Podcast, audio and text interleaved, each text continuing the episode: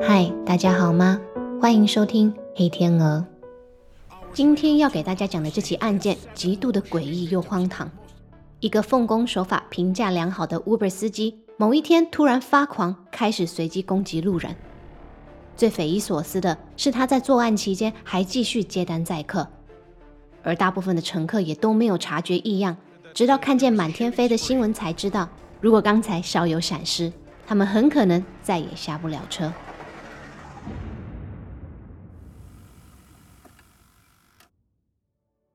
案件发生在美国密西根州西南部的卡拉马祖。Kalamazoo 这个名字出自于原住民语，意思是河流的倒影。而这个郡县也是美丽如名，拥有多样的自然景观，艺术气息十分浓厚，生活步调有着中西部的惬意和平静。然而，二零一六年，这个单纯的社区迎来了前所未见的威胁：一个疯癫的 Uber 驾驶在街上横冲直撞，携带上膛的武器对陌生人下手。而事后，凶嫌竟然诚恳地向警方自白，说他的心智与躯体都遭到雇主 Uber 的应用程式控制。那么当时到底发生了什么？一个普通的计程车驾驶，怎么就突然性情大变，成了刽子手呢？让我们从二零一六年的二月二十号说起。二零一六年二月二十号，礼拜六，卡拉马祖寒冷的冬天刚开始回暖，民众纷纷外出活动，享受悠闲放松的周末时光。前一天在外面玩到很晚的 Matt Mellon 正要去把停在朋友家的车子牵回来。他打开手机，为自己叫了一台 Uber。下午四点二十一分，车子来了。Matt 往银色的车里瞄了一眼，驾车的人容貌跟 App 上显示的差不多，是一名头发灰白、体型圆润的中年男子。但因为后座还载着一只狗狗，Matt 决定坐在前方的副驾驶座。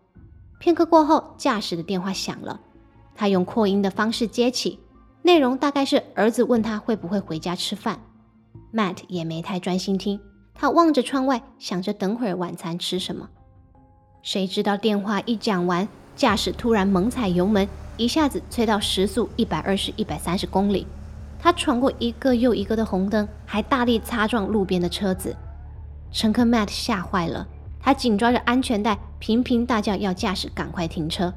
但握着方向盘的男子完全不为所动，甚至还说：“你不是要去朋友家吗？为什么要停？”Matt 见苦苦哀求没用，只好随便指着路上的房子说：“朋友家到了。”但驾驶踩着油门的脚丝毫没有松开，他们就这样持续的在车道上飙速了好几分钟。就在 Matt 心想他可能命不久矣，刺耳的刹车声搭配眼前差点要撞上的仪表板，车子停了。Matt 把握机会打开车门，连滚带爬地摔下了车。而这一幕也被该住宅区的居民目击，他们与 Matt 都赶紧拨打911报案。911. Hi. Um, I'd like to report an erratic driver. Where? I was just in the car with him. He was my Uber driver, and I got his license plate number when I jumped out of the car. What's the plate, please? Okay, what kind of car is it? It was like a Chevy Equinox, What color? uh, silver. Like it started off normal, and then all of a sudden he just started driving super crazy, blowing stop Did you want to talk to an officer, sir, or you just want me to put out an alert over the radio?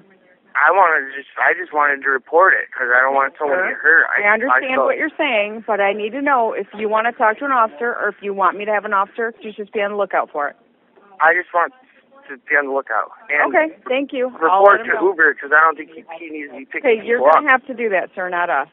All right, I can do that. Thank you. 除了报警以外，Matt 也尝试联络 Uber，想通报刚刚那名驾驶脱序的行为。当时 Uber 官方表示，平台有二十四小时转人待命，在紧急的状况时能提供用户立即的协助。但事实上并非如此，Matt 找不到联系专人的方式，只能乖乖写 email，并耐心的等待回复。而对于民众通报道路上的危险驾驶，警方当下也未能采取更多的行动。因为除非警察自己目击该车辆违规的行为，他们才能够出动取缔。而我们也不难听出接线生语音中的不耐。像 Matt 这样的报案电话，他们一天可能会接到好几十通。但正是因为这样的轻忽，延误了警方稍后追踪凶手的身份。直到伤亡传出，一切已为时已晚。在 Uber App 上有着四点七三颗星点评的驾驶 Jason Dalton 看着坐在他身旁的乘客惊恐地滚下车，他丝毫不以为然。下一秒，脚踩油门扬长而去。四十五岁的他是保险理赔员，与妻子结婚二十年，育有两子，家庭和睦，经济无虞。会在 Uber 兼职，也只是想赚点外快，好带小孩们去迪士尼乐园玩。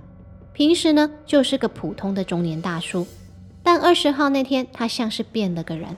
在放 Matt 下车后，他继续一路飙车回到几英里外的住家，进门喝了杯水，穿上防弹背心，并带上一把格洛克，接着就再次上路。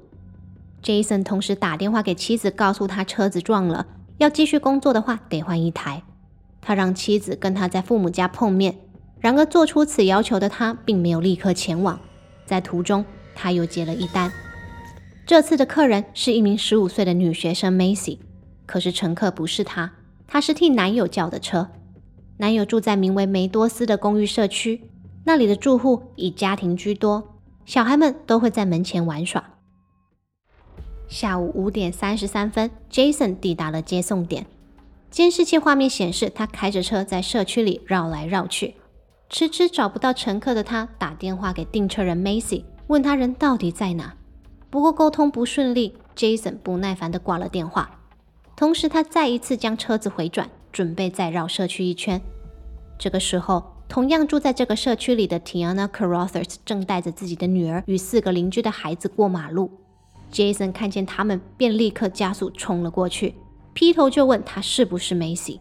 这位二十五岁的年轻妈妈看着眼前这人开车开得那么快，又怪里怪气的，她简短回了句“他不是”，就继续牵着孩子们往前走。殊不知没走几步路，本来已经开车经过他们的 Jason，这时竟掉头回来停在他们的面前，手里还握着武器。Tiana 一看，转身叫孩子们快跑，自己则殿后挡住枪管的方向。他边跑边祈祷。生怕孩子们有个三长两短，一片混乱与尖叫声中，他被四发弹药击中，倒在地上。Jason 则加速离开了现场。被声响惊动的住户此时都聚集到了门外，看见受伤的 Tiana 挣扎的要起身，他们赶紧安抚她，并打电话报警。County emergency. Yeah. Hello. I need a uh, ambulance, please. At Please hurry up. Somebody shot. Fire shot. Don't move. Okay, where's the person that shot her? I don't know. The the the car sped off. Please.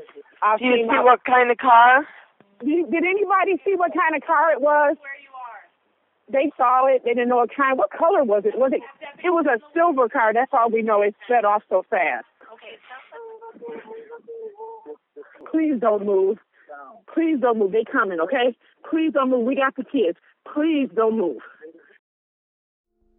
值得庆幸的是，五个小孩毫发无伤，而义无反顾当人肉盾牌的提亚娜被火速送往医院急救。 接到报案的警方也在此时开始追捕这一名开着银色雪佛兰的中年男子。晚间六点左右，Jason 抵达父母家，与妻子交换了车子。他告诉妻子，他在路上和其他的计程车驾驶起了争执，并告诫他外面不安全。要他和小孩都别出门。Jason 离开前还说自己有要事在身，但暂时不能透露是什么。不过，如果妻子在新闻上看见什么报道，无需怀疑，肯定就是与他有关。跟困惑的妻子道别后，Jason 再次返回住家，将卡丹的格洛克换掉。七点三十七分，他开着黑色的雪佛兰，带着新的武器和填满的弹夹，重新回到繁忙的路上。若无其事的继续接单载客。说也奇怪，接下来的几组客人都欢欢喜喜，如期到达目的地，没有一个人察觉 Jason 有任何的异样。其中一组客人后来还告诉记者，那天 Jason 看起来心情不错，一路都在哼歌，连后来他的 Uber App 打不开，没办法收取车资，他也没有怎样，和和气气的就让他们下了车。然而，这样的好心情似乎在刹那间就有风云变色。时间来到晚间十点，一对父子正在 Kia 汽车经销厂前端详着一台宝蓝色的皮卡。十七岁的 Tyler Smith 带着爸爸 Richard 一起来看看稍早已经物色好的车款。他们心想着，如果看了满意，这几天就可以来签回家。同行的还有儿子的女友 Alexis，但女孩子对车没什么兴趣，加上夜晚外面气温低，Alexis 选择留在车上等。突然间，不知从哪儿冒出来的 Jason 朝他们父子走去，问他们在看什么。不过还没等他们回答，Jason 已经对他们扣下扳机，父子两人应声倒地，当场失去呼吸心跳。目睹这一切的 Alexis 惊恐地蜷伏在后座，认为自己也难逃被害的命运。因为他们的车子就停在蓝色皮卡的前方，没熄火也没上锁，大灯还亮得不得了。但 Jason 只是慢慢走向旁边的黑色宝马，拉拉车门，发现是上锁的之后就走掉了。大约一分钟后，身上没带电话的 Alexis 压低着身子爬到男友身旁，从他的口袋里拿出手机拨打911报警。附近听到响声的民众也纷纷打电话报案，警员们很快的就抵达现场。他们根据 Alexis 和其他目击者的证词，得知凶嫌是个有着灰色头发的白人男子。但除此之外，他们没有更多的线索了。而正当他们在 Kia 经销厂出动警犬找寻攻击者时，警用无线电再一次的响起，因为距离这里车程不到十分钟的一处停车场传出有多人遭到攻击。十点三十分，支援的警力陆续赶到现场，发现两台车的挡风玻璃严重碎裂。五名乘客中有三人已经失去生命体征。警员注意到右边红色轿车前座有个女孩，她的头部受到重创，但一息尚存。后座则有一名妇女，一样身负重伤，但还能与警员谈话。这两人都立刻被送往医院急救。而报案的目击者告诉警方，他们看见凶嫌开着黑色的雪佛兰逃逸，但很遗憾，他们没有看到他的长相。没错。以目前聪明的你，势必已经知道，下次毒手的依然是 Uber 司机 Jason Dalton。但警方不晓得，因为稍早飙车的司机和在公寓社区行凶的人开的是一台银色的修理车，他使用的武器和弹药也与这起在停车场的事件不同。各家新闻媒体此时已经开始大幅报道，说有一名开着黑车、头发灰白的中年男子正满街跑，随机挑人作案。听到消息的人民则是陷入了深深的恐慌。然而，这个时候的 Jason Dalton 在干嘛呢？他开车回到住家，将空了的弹夹填满，并在晚间十一点半回到路上继续接单载客。监视器画面中还能看到他停在一间饭店前，让多名乘客下车，好像什么事都没发生过一样。十二点三十三分，一名女子跟家人打算在周六夜晚结束前再到一个酒吧玩玩。正因为听说外面很危险，所以他决定叫 Uber 代步。没想到配对到的司机正是 Jason Dalton。他看着荧幕上驾驶的照片和车型，直觉不对劲，赶紧取消了轿车，并再次配对。前前后后这么试了三次，但每次没合到的司机依然还是同一个人。不过最后他们的 Uber 没有来，也不可能来，因为此时在几个街区外的 Jason Dalton 正被警察拦下。警员们大喊着要他双手举高并离开车辆。预计 bor 火在所难免的他们已经摆好阵队准备迎战，可下一秒，Jason 竟然将双手伸出窗外投降。警方见状立即上前将他逮捕，而他也没有反抗，乖乖配合搜身。情绪平静的他就这样温温顺顺的上了警车。在场的警员们对他的合作感到很讶异，但他们没有预料到接下来在审讯室里。Jason 即将给出更令人瞠目结舌的供词。If you guys only knew, it would blow your mind. Okay. Okay. On Uber, Uh-huh. when I clicked it, it went tink, and then there was like a double head that popped up, and I pressed that button, and that's where all the problems went after that. I never even aimed. You just went like that. it just, yes. You remember doing that. I remember that it just kind of had me. You know what I mean? Jason Dalton 表示，他的身心灵都遭到 Uber 应用程式的控制。在打开 Uber App 后，他看到了东方之星，看到了恶魔角，而且手机会跟他对话，叮一声代表同意，叮两声代表不同意。他说他没有对警察发动攻击，也是因为这个，因为当时手机叮了两声，并且荧幕改变了颜色。Jason 说他知道这些听起来很扯，他也不奢望有人会相信他。To the car dealership. I drew my gun and I shot those two people. Did they talk to you at all? I I think they said hello or hi or something like that. Mm-hmm. And I shot them. 审讯进行中的同时，警方也与医院合力辨认稍早停车场事件中所有受害者的身份。他们分别是七十四岁的 Dorothy Brown、六十岁的 Mary Jo Nye 和她的大嫂 Mary Lou Nye。而重伤的 Barbara Hawthorne 遗憾地在送医急救后宣告不治。红色轿车前座的女孩是十四岁的 Abigail Cough，她的头部中弹，情况危急，目前还在手术室里与死神拔河。他们五人就只是去吃个饭、看表演，结束后在停车场准备开车回家而已，就被 Jason 遇上，狠心夺命。而他给出的理由，竟然还是什么被暗黑力量控制。这荒谬的说辞，受害者家属自然是无法接受。而 Jason Dalton 也在两天后被以六项谋杀罪罪名起诉。此案的审判过程除了诡异还是诡异。根据 Jason 在审讯中的供词，众人一致认为他要不是在装疯，不然就是真的疯了。而三个月后的五月二十号，Jason 在预审程序法庭上，更是再一次的证明大家的推断没有错。因为当幸运活下来的 Tiana Carothers 坐在证人席上提供说明时，台下的 Jason 直接打断他，嘴里念着什么黑色塑胶袋什么寺庙的，没人听得懂。法官当下立即给出警告，但几秒后，Jason 又开始大声嚷嚷，让还处在创伤中的 Tiana 直接在台上爆哭。不受控的 Jason 也立刻被法警架着拖出法庭，场面可说是相当的混乱。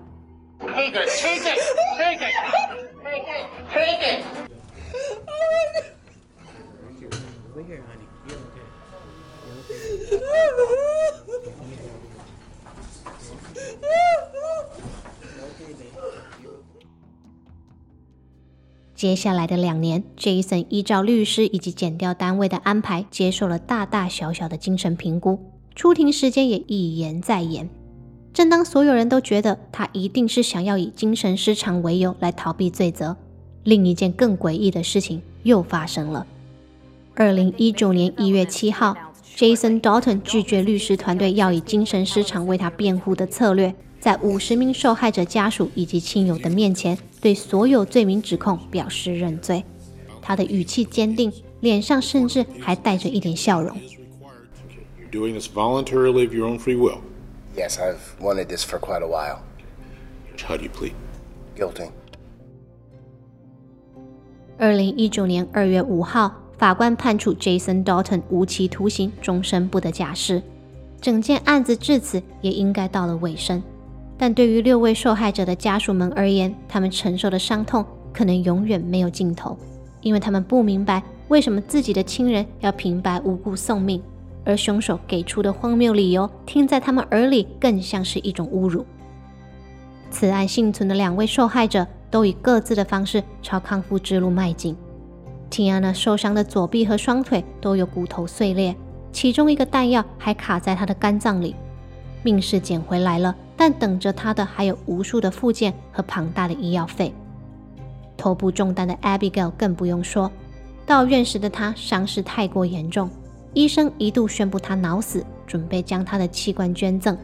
但他竟然奇迹似的恢复了自主呼吸和心跳，并从长达八天的昏迷中苏醒过来，这让所有人都感到惊讶不已，仿佛在一片黑暗中重新看到一点光亮。多亏 Tyler 的妈妈 Lori 不遗余力的奔走，终于在四个月后让密西根州通过了新法，建立公共威胁警报系统。如果未来再有类似的攻击事件发生，政府方将会发送讯息到人民的手机，给予警告。另一边，美国 Uber 面对官司和各界讨伐的声浪，选择以两千八百五十万美金和解，并加强他们对于驾驶的背景调查和增设紧急应变专线。现在的用户若是在旅途中遇到紧急状况，除了能从 App 中讯息或者拨打九一一通报，也能够直接联络上 Uber 的人员。一个活了四十五年没有前科的普通人，怎么就突然变了呢？这个问题恐怕连 Jason Dalton 自己也想不透。不过他还有大把的时间可以在牢里慢慢的想，用一生的不自由为犯下的过错赎罪。今天的节目到这边就结束了。如果你有什么想法，也欢迎在频道的下方留言，跟大家一起讨论。我们下期节目见，拜拜。